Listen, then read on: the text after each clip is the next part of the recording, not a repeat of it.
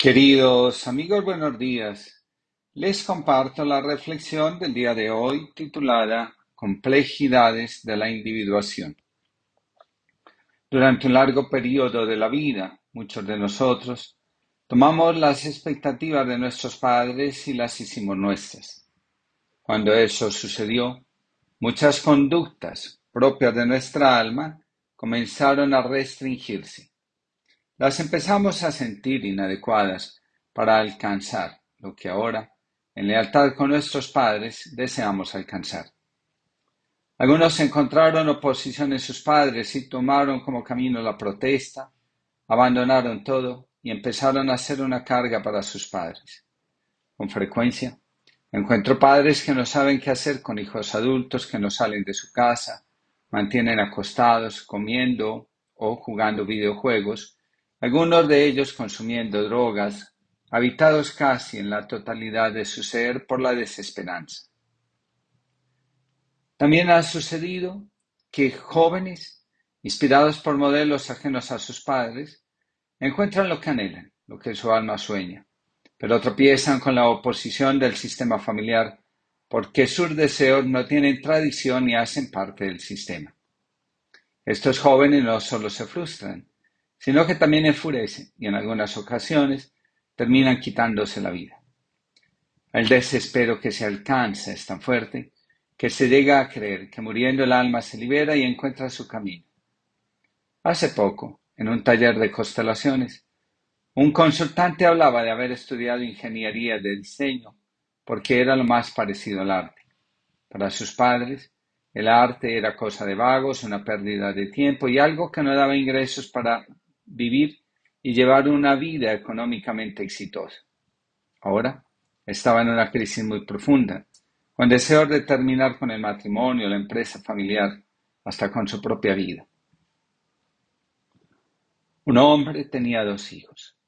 El más joven de ellos dijo a su padre, Padre, dame la parte de la herencia que me corresponde. Y le repartió los bienes.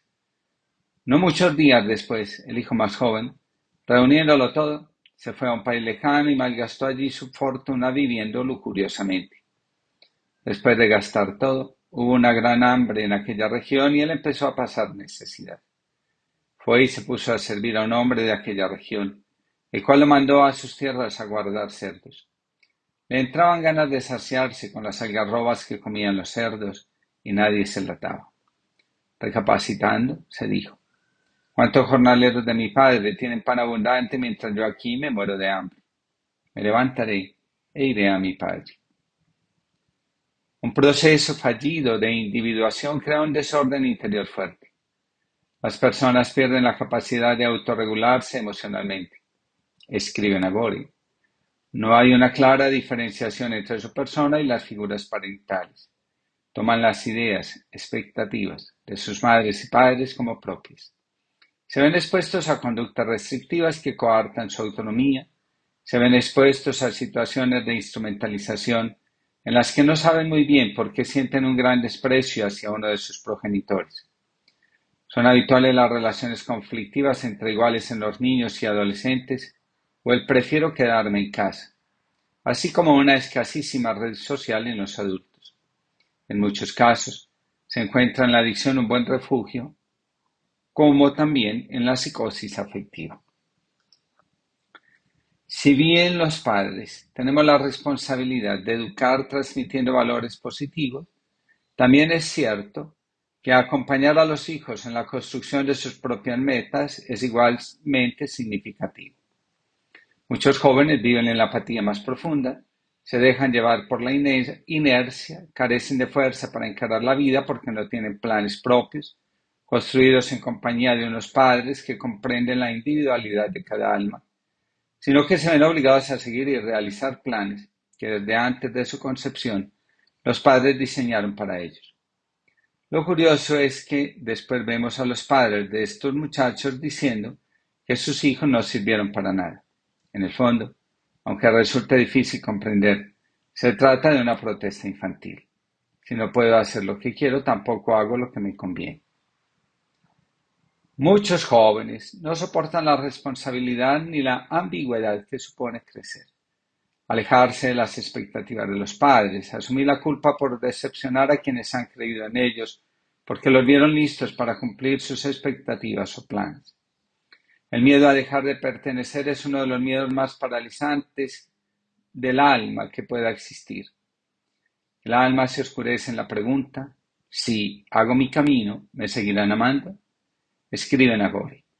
Muchos asumen el reto. Otros, en cambio, se evaden, recurren al alcohol, a las drogas, a comportamientos autolíticos, agresiones, fugas, etc. Muchos de nosotros no sabemos cómo acompañar el proceso de individuación propia y el de los hijos. Por eso creemos que los hijos están llamando la atención, no quieren hacer nada o están manipulando. También hay padres que se debilitan y dejan arrastrar por el ego se llenan de culpa y terminan cediendo la fuerza para acompañar y la convierten en complacencia, a veces desmedida. Cuando los hijos entran en la confusión y no comprenden lo que sucede en su alma, en lugar de entender que el alma está deseando ser ella misma, muchos creen que están siendo malagradecidos con sus padres, se llenan de miedo y la confusión despierta en ellos la rabia hacia los padres. La mayoría de las veces hacia aquel padre que, para ellos, los abandonó. La mejor forma de transmitir abandono es la complacencia. Hoy, hay consenso en la psicología cuando se afirma que la complacencia, la falta de límite, la ambivalencia en la relación, crea una herida tan profunda como la del abuso. La claridad mental y la fortaleza interior son claves para el acompañamiento de los hijos. Muchos hijos reniegan de sus padres y les resulta difícil comprender que para ser autónomo ellos mismos necesitan de figuras significativas. Al respecto escribe Nagori.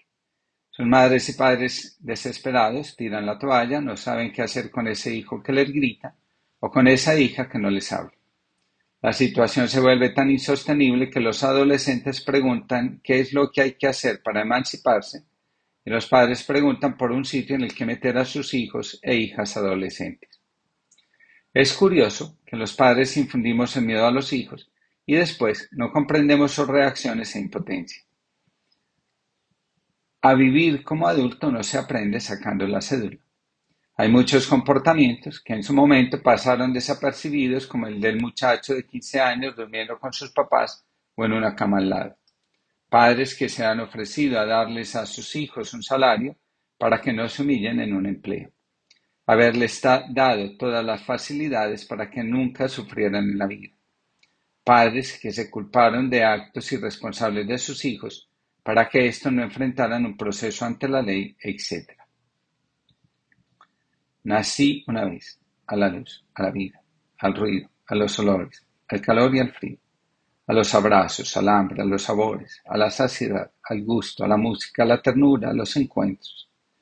Después, pequeñas muertos fueron matando sueños, anhelos, inocencia y pasión. Si tú tiras de mí, naceré de nuevo, al reino y al evangelio, al amor y a la esperanza, a la voz de los profetas, a una omisión. Cada vez que muera, volveré a nacer. La verdad se irá curtiendo en mil duelos. El espíritu irá renovando mi yo gastado. El agua viva lavará cada herida vieja, hasta esa muerte final, que será antesala de un último nacimiento, a la luz, a la vida y al amor. Y esta vez, ya para siempre. José María Rodríguez, hora y sola. Que tengamos una linda jornada.